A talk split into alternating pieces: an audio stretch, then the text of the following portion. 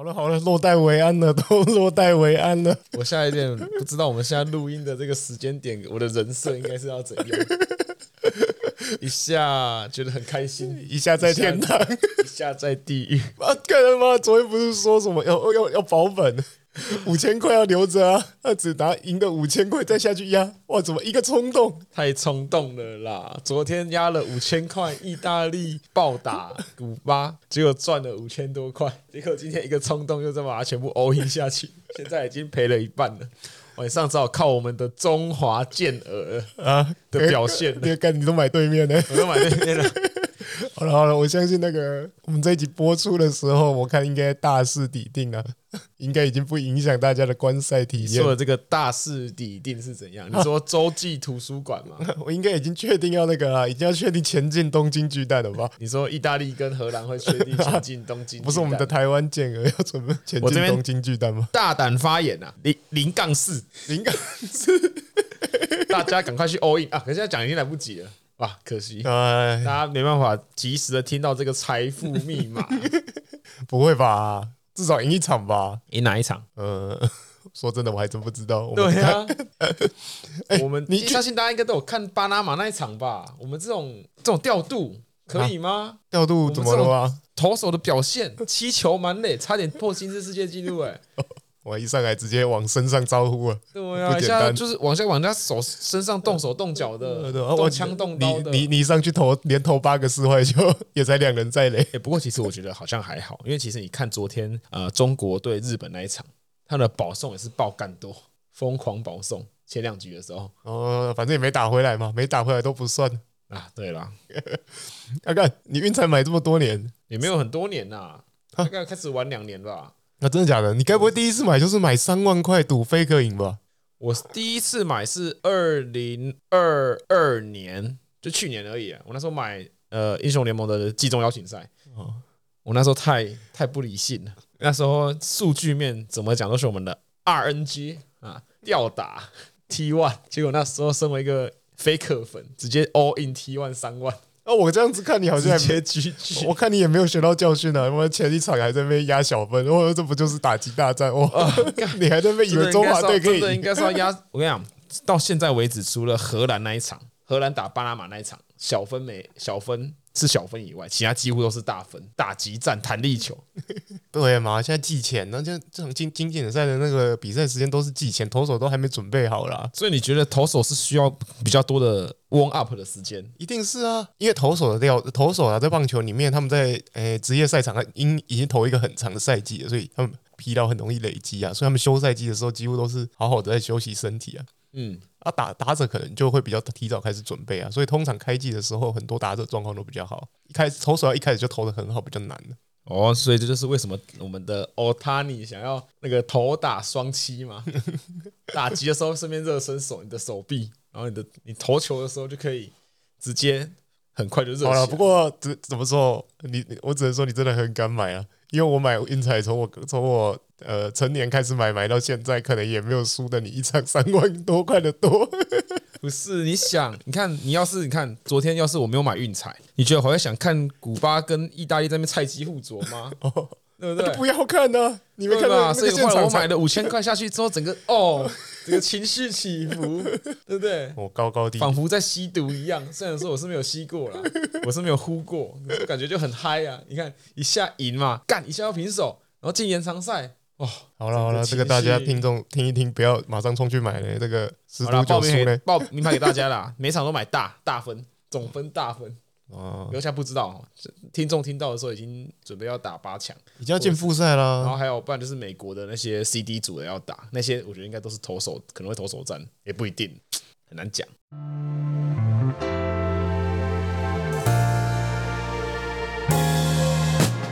来，欢迎收听《台南男子图鉴》，我是 Jacko，我是 Jerry。哦，我们节目一开始你要看我，好久以前的物了。两集以前我们讲了一个蛋鸡跟肉鸡的问题哦。蛋鸡，好了好了，查一查发现其实，它其实蛋鸡是蛋鸡，肉鸡是肉鸡，品种不一样，品种不一样。哎，其实我们在市场上，我们在可能胖老爹啊吃的那些炸鸡嘛，嗯，那就都是肉鸡啊，都是肉鸡。然后肉鸡有分成，主要分成两大类，大部分都是白肉鸡，它是白毛的。然后另外一小部分就是我们讲的土鸡，就是有什么棕色啊、啊红羽啊、黑的啊、啊赤羽跟黑羽那些就要养比较久。像我们的白肉鸡，我们一般都是养五周哦，五周而已，它就可以长到几公斤，你知道吗？一公斤哦。两公斤，两公斤哦，可是还是差我一点啊。他们可能要跟我再取经一下。哎，没有，你要看到从那个从从从从二三十个涨到两公斤的，他们的换肉率大概是一点六。那什么是换肉率？你你应该知道了。我知道啊，吃多少饲料，然后可以转换成所以它它一点六公斤代表什么意思？它一点六代表什么意思啊？你说什么一点六的？他我说他的换肉率是一点六，代表说他每吃一克的饲料会每吃一点六克的饲料会长一克的体重哦，所以这个是非常。哇，这样人的换肉率很低呢？不会，我觉得我的蛮高的。我们昨天吃那个炒饭加海产粥，呃，我今我今天搞不好也没有胖零点五公斤。对啊，人的换肉率很很低，可是他他他花五周才长两公斤，这个还是差我有点有点多啊。我一周就可以长两公斤的，就干你干你鸟，我就跟你讲那个比例不一样。好了，不然把你把你拿抓抓去养啊。说不定我是有这种对不对？种鸡有没有？所以其实其实完完全不一样，因为因为肉鸡本来就特别会长肉，然后蛋鸡是特别会生蛋。所以他们其实是有差异的。那如果讲到讲到蛋鸡呢？蛋鸡我们台湾最常见的其实也是白色的，他们叫做莱亨鸡，他们超级会生蛋，一年大概可以生到三百颗蛋左右。对吗？我看一般的土鸡，就是如果我们家里自己养个鸡的话，好像产蛋量大概只有这个的一半吧。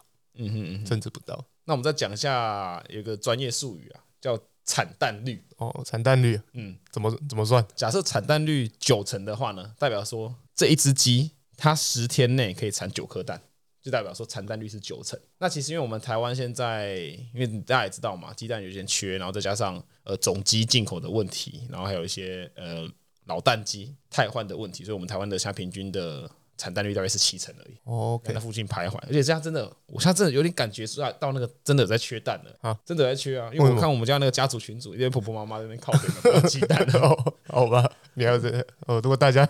有的那个家庭群组可能会发现这个问题，而且再多补充说明啊，就是为什么我们有这么多的盐水鸡？哦，其实那些都是我们淘汰的老母鸡的生命的最后最终章了最后一舞啊！哦、你说那些老生蛋老母鸡已经呃生不出蛋了，最后就被剁成？其实也不是，其实也不是，不是叫生不出蛋，是大约到两到三年，他们就已经几乎不太行，就是产蛋率已经跟他们。要维持他们的呃饲料钱已经不符合比例，或者说他们的鸡蛋会越生越大，然后蛋壳会越来越薄，会比较不善于运送跟保存。嗯，对对对，这样子会呃效率比较低啊。就啊，就算你做了强制换羽好了，它顶多也只能再维持个呃几个月，其实效率也不高。嗯，啊，所以你要补充的就到这里了哦。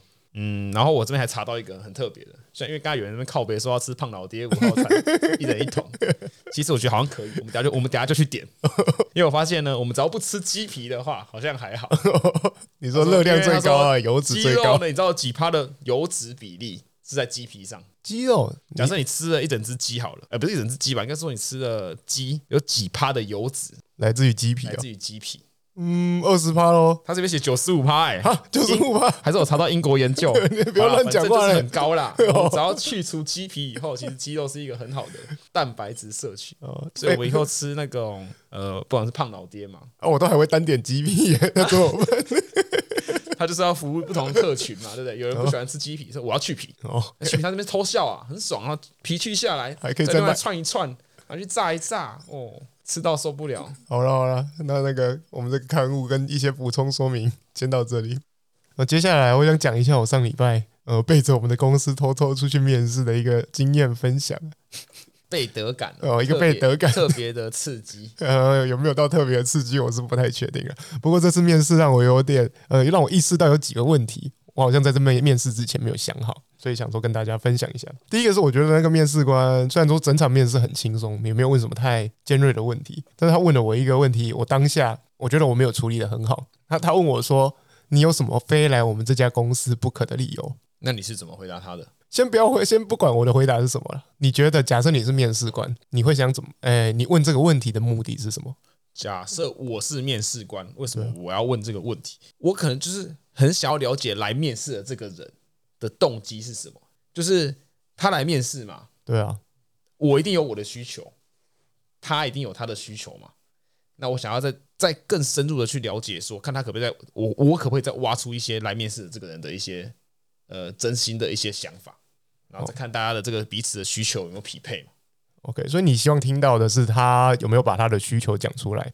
嗯，因为其实有些人工作，呃，每个人的需求不一样，有人可能是需需要 work life balance 嘛，有些人可能就是需要钱，嗯，然后有些可能年轻人刚毕业，他可能还也还在摸索，这个当然他也可以，也是他也可以讲出来。嗯哼，我觉得多很多种不同的面试。因为我记得我在第一次面试的时候，呃，我我出来求职的第一个面试的时候，我去面台积电嘛，我也被问类似的问题，为什么你想来我们这间公司上班？那因为当时就比较简单嘛，我需要一份工作，那我想要加入半导体产业。嗯、那相对的，因为台积在当时技术领先，然后那个业绩啊规模都一直在往上的成长，所以我比较好回答说，说我想要加入一间顶尖的公司，然后跟这家公司共同成长。啊，这个是我当下可以是可以真心讲出来的理由。那在面对这个比较不一样，或者是大家在面试一些小公司的时候，诶，公司规模就变得不是你考，你公司规模已经不是你考量的点了。或许你在这个时候考虑到，或许是。生活的平衡啊，或者是你在不一样的领，你接触到业务的不同，你的工作技能或许会因此而增加。嗯，考虑的面向会变得比较广阔啊，可能是因为选择变多的原因呢、所以我觉得我当下的回答变得比较不好，因为我直接跟他说，呃，我其实并不会觉得这是我唯一的选择。那我我觉得今天来这个一面试比较像是互相了解，说，呃，我的工作技能跟这个职缺的吻合度够不够？那我能否胜任这个工作，以及这这份工作可以提供给我什么？所以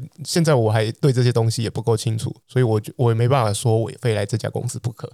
好，那你你这样这样回答了，我我我我我会非常的想要再问你一题，觉得我是面试官的，那他就接着问你啊，那你觉得你适合这份工作吗？我当然是说哦，他有类似问我这个问题啊，呃，我当然是要讲合适吗？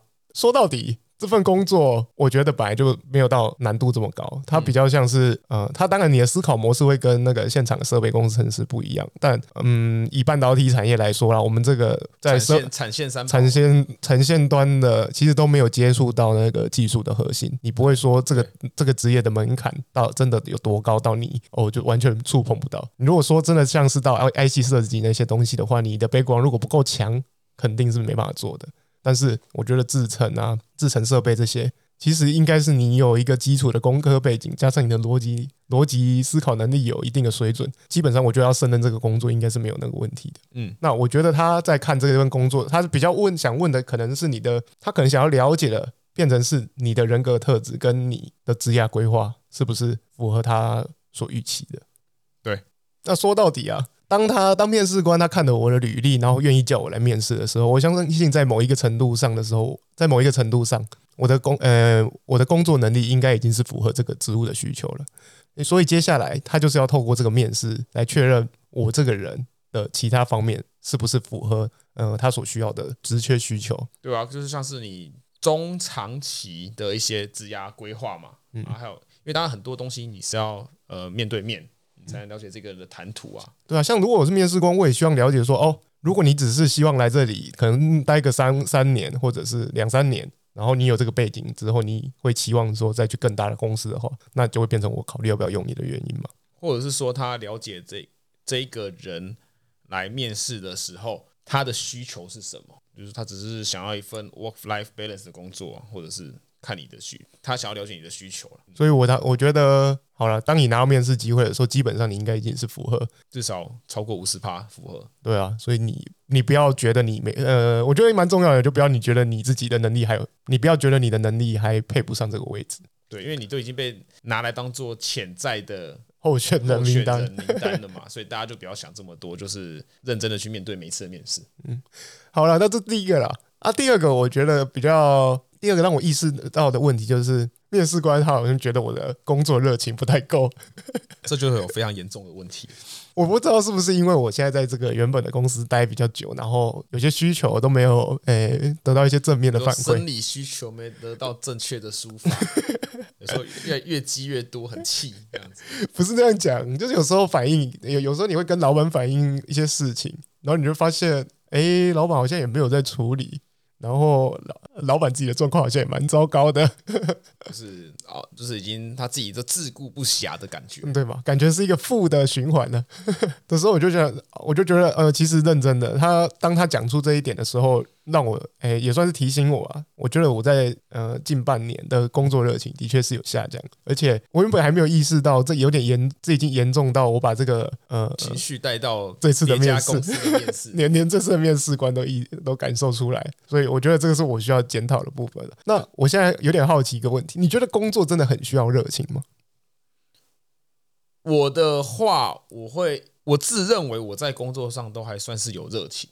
就是说，呃，因为我现在是做制程，那很多呃设备工程师啊，他们在厂内遇到问题，或者说客户台积的工程师，他们遇到一些机台问题，他们都会直接打给我。其实我都是很，你也你也你也在我这边蛮多次的嘛，我也常常都是直接去接他们电话，然后直接我直接当帮帮他们解决。我觉得我认为工作热情是很重要的，就是你要怎么可以在这份工作上面长久的做下去。因为我我认为，因为我现在还没我还没有三十岁嘛，嗯。我我觉得工作上还是有很多可以学习，还是有很多可以发现的地方。如果你认真去做的话，而且再加上我自己，我自己本身的个性是比较闲不下来的人。我会就算说他那些工作可能呃微不足道，或者说没有办法影响你的 KPI，或者说是一些很日常的一些东西，我还是会试着去帮他们解决。第一个呃呃，第一个讲好听点是这样嘛，第二个是说呃这样也可以增加我的一些更多的工作的机会啊，就是说呃你可以更多的机会报加班嘛。而且再加上第三个，你跟设备工程师，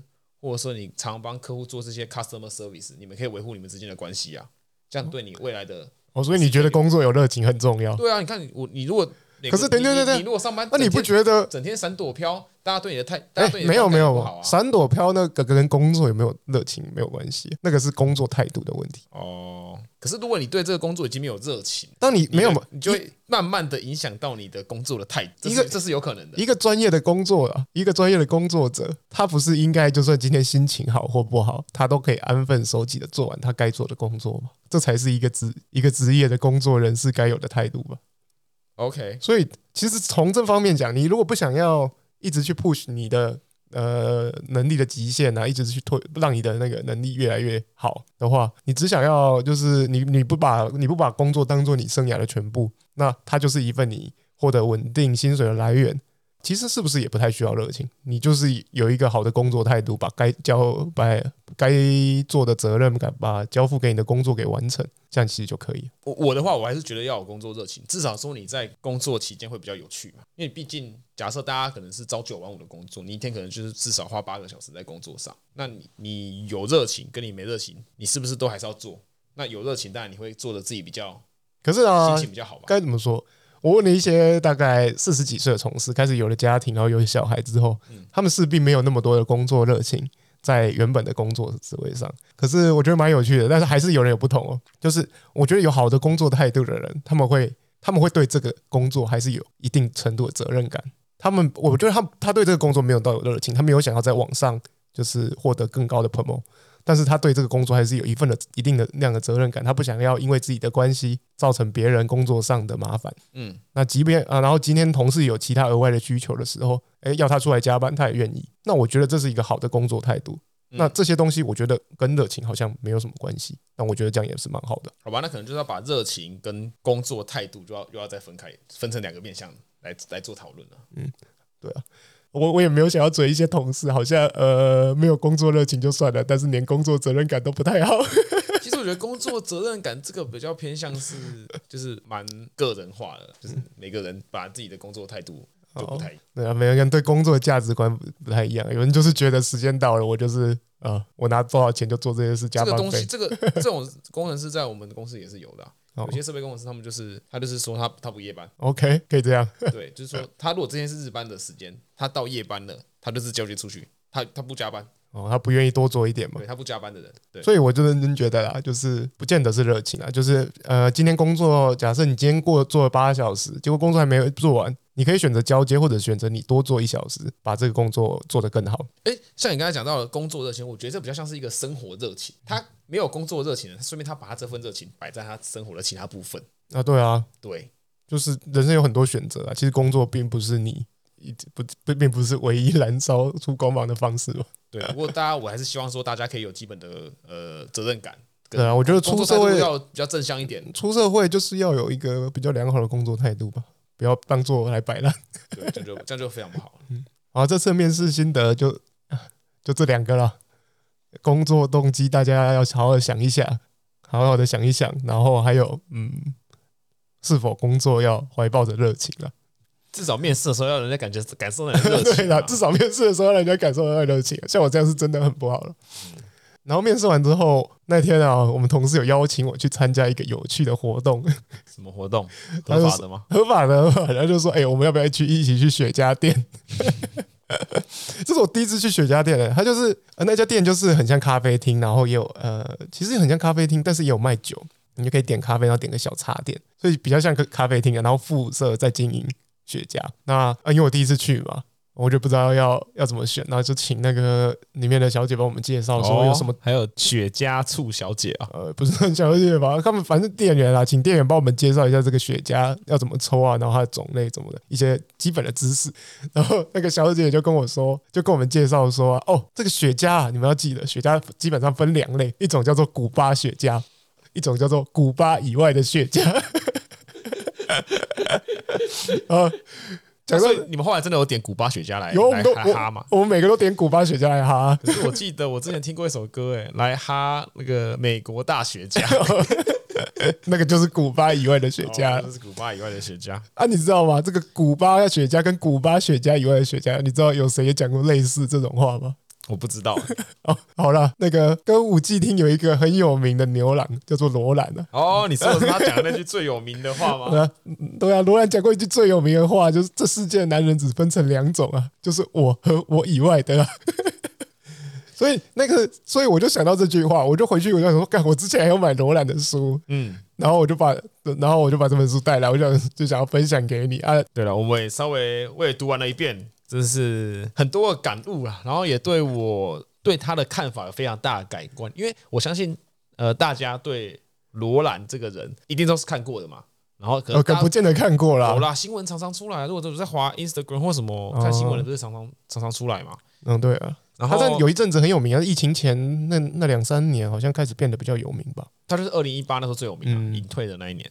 就是大家可能对他的印象就是哦，好像就是一个牛郎嘛，因为毕竟牛郎牛郎店的文化在台湾，至少我是不太了解啦。哦，对，你不因为你不会去点牛郎店嘛？比如说我可以去报名的，我一百八呢，一百八六块腹肌吧，可以了，可以了。可是你刚刚染个金毛跟他相去不远吧？可是你刚刚说你的换肉率比鸡还要，没有没功，没有没功，你的六块腹肌，嗯，我觉得可能观听众会开始怀疑了。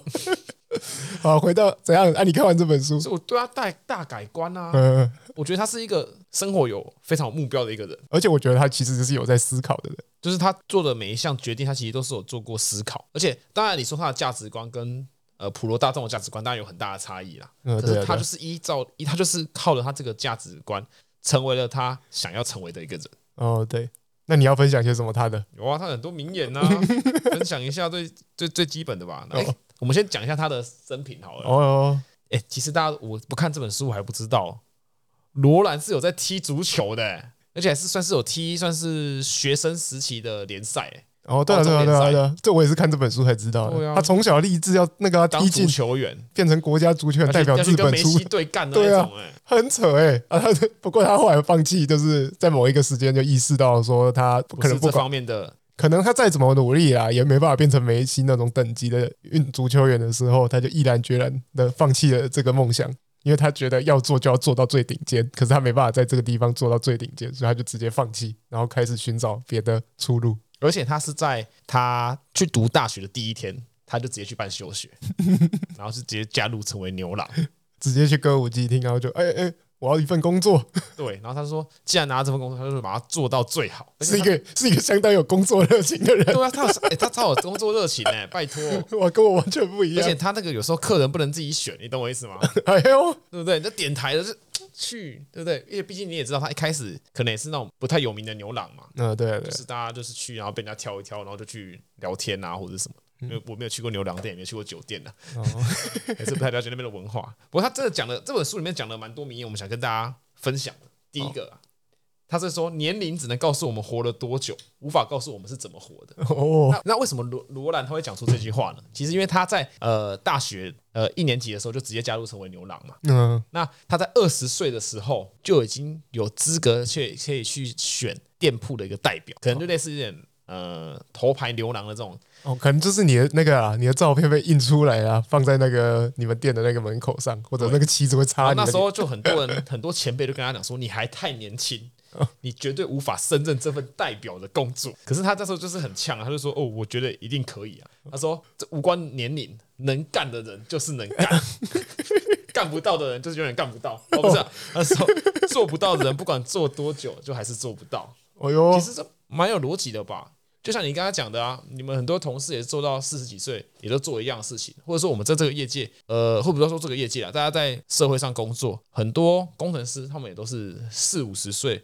都还在继续做工程师的工作啊。第一个当然有可能，也不是说他们做不到，也有可能是因为他们就是本来就是想要比较安稳的生活。嗯，对。可是我觉得这句话就最好讲的像罗兰这样子这么充满热情，想要当第一的人，就是要这种人去做才有机会嘛。对啊，而且真的，我觉得，呃，老实说了，我觉得出了社会到接近三十岁以后，我问你，你认你认识真的有能力的人，他在二三十岁的时候，他就早就已经展露他的光芒了。哦，对啊，对啊。你到四五三四十岁，你如果都还没有办法展露你的光芒的的人。你可能好了，那个也不能这么说，也不能这么说啦。那可能这个比较麻烦一点，我们可能要定义什么样叫做展露光芒。其实我觉得很多人，如果我那个展露光芒的定义没有这么窄的话，我们现在就是先讲在工作上嘛。嗯，没有没有啊，我的意思是，假设在牛郎店当到头牌叫做展露光芒了，对他来说是展露光芒。那在半导体业什么样叫做展露光芒？其实我觉得很难去定义了。嗯，好了，这这个地方我们就就先跳过。好。好，那下一个这个就是要来骂接口了。毕竟我有六块肌嘛。他第二句讲的话是：胖子都很骄纵，如果正常的过日子是不会发胖的。好啦，这边给你我先一分钟辩解一下。我啊，你你是说什么鬼话？我这样子算胖子？你这个你没有六块肌啊？没有，我如果正正常的过生活，不会变成胖子啊，会变得更肥。我我所以我很正常的过生生活啊，我没有到真的很胖啊。他的胖子应该有个定义吧？我不能不能说什么我一百七十公分八十公斤，我这样算胖子吧？这样太严苛了吧？其实他这边还要讲到、欸，哎，体态好的人工作能力也会很优秀啊。毕竟他是可以控制自己呀、啊，对不对？呃、你觉得对不对？我记得好像自己的身材都控制不好的，你要怎么去 control 一整个 team，一整个你工作的表现呢？我忘记好像有个名人讲过，如果你连控，你连那个吃一碗饭的欲望都控制不了，那你还能控制什么？好了，不过我觉得这个，我觉得还是要打个问号了哦，因为没有啦，我我不要给，不要再不要给那个听众太多说什么呃什么身材管理上的那种。迷失啊，就说一定要怎样，一定要怎样。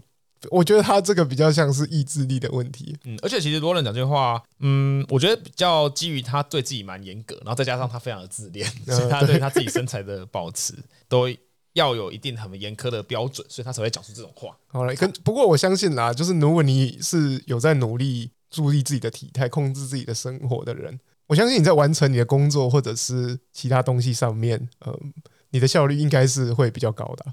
这我是相信的。嗯、Overall 来说，好，那下一个呢？他还说过一句话：如果总是穿着无尘服的人，就会渐渐变成适合穿无尘服的人。你觉得这样怎样？你不要乱改人家的话，不 是吗？你这样我觉得我在无尘室里面照镜子，越看自己觉得越帅。我觉得我眼睛好帅啊！你不这样觉得吗？而且无尘服还比较蓬一点，还遮掩住我六块肌，对不对？他原句，他原话是说，如果你一直穿运动服，每天都只穿运动服，你的外表就会渐渐的适合呃穿运动服的样子。嗯，当然了，假设你今天如果每天你的工作都需要穿西装，西装笔挺的，哎、欸，你知道西装有西装其实是用来限制你的身材的吗？我其实我个人觉得皮带才是 哦，不是，我的意思是西装发明的意义，为什么有人说穿西装会看起来比较？呃，比较比较绅士，比较有礼节，对。那是因为西装它限制了你的活动角度，所以变成你的行为举止会被这个西装束缚住，哦、所以你表现的出来，你可能那个步伐就不能那么大，手就不能举那么高啊，不能举这么快，因为你被这个衣服束缚住了。我觉得你讲的很有道理，它束缚了住你，然后你让你在无形之中表达出那个礼、那个绅士感、那个仪态感。很奇怪，因为我也是算是蛮常穿西装的。毕竟一年是穿的几，有时候我去面试，我会我会穿西装。你看你你那个穿完西装，下次拿出来都半年以后，你都还要没有啦。我考，我要讲到我之前考机师的事 情啊，怎样？要再带到这个，对不对？谈到烂掉了。那为什么机师要穿西装？你说上班前吗？机师开飞机的时候要穿西装，哎，为什么？很憋屈，哎，对啊，对啊，还是说我太胖了？我不知道，根本可是弹性的啊。为什么？你知道的理由是什么？我不知道啊，我就觉得，我就打一个问号，因为我之前有去考模拟机的时候，我也是穿西装，然后还穿西装外套，然后这边开，他们整个动作都很拘束啊。难道机长在真的驾驶飞机的时候不会把西装脱掉吗？西装外套应该是也会脱掉了，西装应该是不会。就是就我们看日剧的一些，好了，我觉得啦，虽然我说我没有当过，虽然如果有当过机师的，可以观众、听众可以跟我们分享一下。我大胆猜测，他应该就是希望机师是一个。光鲜亮丽的职业，所以他在出入在那个观呃群众面前的时候，呃，可以表现出这一个感觉啊。很多像我们呃华航或长荣的空姐，他们也都穿类似旗袍的东西嘛。跟这跟跟比起我们其他联航，有些联航他们都穿 polo 衫、长裤这样而已啊，对吗？所以服装嘛，就是要限制住你的原 原先的动作，让你表现出诶一个光鲜亮丽的一面。对，所以他讲的有道理啊。你如果穿运动服的话，你一定是越来越随便。对啊，而且毕竟你知道，运动服也是那种啊，常常有那种松紧带，大家对大家六块肌的维持就会比较有困难。哎，其实罗兰他能保持这样子这么好的身材，其实也跟他的自恋倾向非常的有关系。哦，这边也跟大家再分享一个超级超级自恋的罗兰是说啊，他常常有女生跟我说。我好喜欢你哦！这想知道罗兰，罗兰会怎么回答？你知道吗？罗兰会说：“我也是哦，我也很喜欢哦，我也很喜欢哦。”其实知道这代表什么意思吗？罗兰的意思是说：“我也很喜欢罗兰哦。”他其实是这个意思。我觉得这边超棒！我第一次看到这边的时候，笑到会不行。罗兰他罗兰他自恋到说，他后来发现很多人因为他这个回答很受伤。不是，后来才把它改成说他会回答谢谢。不是他，他不是这样。他后来是因为。大家都误会他的意思，以为是我也很喜欢你。他为了怕造成这样的误会，哦，对对 对，对，所以他才是改成谢谢，改成谢谢。哦，我接受到你的好意了。不然他心中的想法就是哦，我也很喜欢罗兰哦。而且你知道罗兰他非常喜欢一个人旅游的原因是什么吗？因为他很喜欢和自己在一起，超棒。我觉得他这里好疯啊，但是好棒。罗兰还有另外一个很好笑的事情。嗯，他曾经去跟，因为他才二零一八年之后，其实就不做牛郎。哦，对，他开始变得像老板呐，老板或者现在艺人一样，对对对，开始参加一些活动。对，他去跟人家开会的时候嘛，可能有时候真的是你知道吗？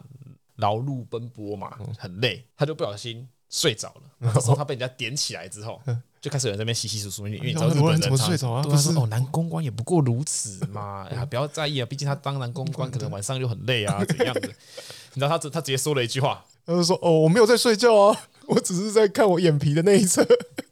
欸”其实这样子的回复真的，你看，第一个。他把整个尴尬的场面化解了，哦，对不对？他幽默感的展现，幽默感的展现，然后对不对？然后整个皇城那一片祥和啦。哦，真的不会有人觉得他只是在耍嘴皮子吗？因为毕竟他的人设讲出这句话，其实也是蛮还 OK 啊，我觉得。所以其实大家幽默感也是很。他如果那个时候真的道歉，要说不好意思，不好意思，那就有点就失去格调了。他就好像真的变成一般人了，就变一般人。对，但是他大概用这个幽默的方式回答的非常罗罗兰，对对对，他就还是维持住他那个形象。我觉得这里也是蛮棒的。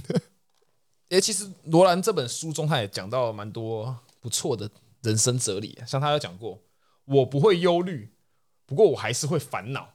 哦，你知道忧虑跟烦恼啊，在日文里面只差了一个字而已嘛？OK，忧虑叫做压木，烦恼叫做那压木，其实差了一个字。像是为什么罗兰会讲这句话呢？因为他说，与其去感叹、去呃伤心、忧虑一件事情。你不如把它转换成说你在烦恼这件事情，你反而更有生产力，或者说你更能去。哦，应该听你的讲法是啊，烦恼是你还在你在试着想方法去解决你这个，诶，你在试着想方法要怎么解决？对。但是忧虑比较是，呃，你毫无你已经想不出办法了，然后为这件事情而感到难过。嗯，而且他是说啊，你想让你的人生成功，并不是思考做或不做。嗯，而是就去做，是不是就跟我们的座右铭很像啊？跟我们吗？我啦，我的座右铭很像嘛。先行动再思考嘛。你把时间花在那边忧虑，你不如转换你的思维，把它想换成说，哎，你要怎么做才能去解决你这个？好，我们这边没有那个要鸡汤啊。我们要鸡汤哦，那个不要忧郁症，有忧郁症问题的，这个可能没没可能跟我们没关系。忧郁症问题的，可能还是要寻求专业的协助。我们没有要鼓励说，我们没有要那个鼓励说什么，你去跟忧郁症的人说，哎，不要再忧虑了。有没有，不要这样哦。如果有些事情你你是在还在忧郁的话，或者忧虑的话，你不如把它反过来说，其实你在烦恼这件事情，说明反而对这件事情，不管是你自己的心境或对这个事情的解决上，反而更有帮助。我是你这样子讲，我会觉得烦恼跟忧郁没有什么差别。你应该是说采取一些什么行动，然后可以解决它。你在想的是选择的问题，然后不是呃这件事情带给你的挫折感。先把这个东西放在一边，或许对你解决问题或者是脱离这个负面的情绪更有帮助。对，很好。那总体来说，你觉得这本书推荐吗？我超推，你超推。如果是女性听众，也蛮推的。里面有很多那个，我不知道这本书大家在冲三小，呃，不，它里面大概有二十几页赤裸人的写真，全彩写真的不错哎。我怕你那个呢，你那个性向变了，你该不会晚上偷偷看他前几页在那边靠墙吧？喂，我别供啊！而且他这这写的不错啦，他封面还是他跟他的那个劳斯莱斯还是合照，嘴巴还叼一根烟，很帅。而且罗兰来说，他的墨镜是他的标配哦，还有他的金发是他的标配啊，他一定要有这个东西。而且我真的觉得这本书不错，大家可以可以买来看。而且它其实很简单暴力，它就是讲一句话，然后后面可能就有两三页的解释，说为什么会讲出这句话。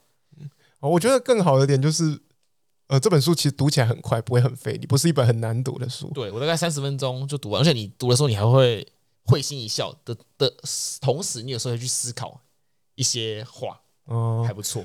呃，就就作为假设，你想要今天你觉得你能量有点低的话，嗯，你看这本书，我觉得你可以快速吸收到，你可以快速的补充一些能量，我觉得是相当不错。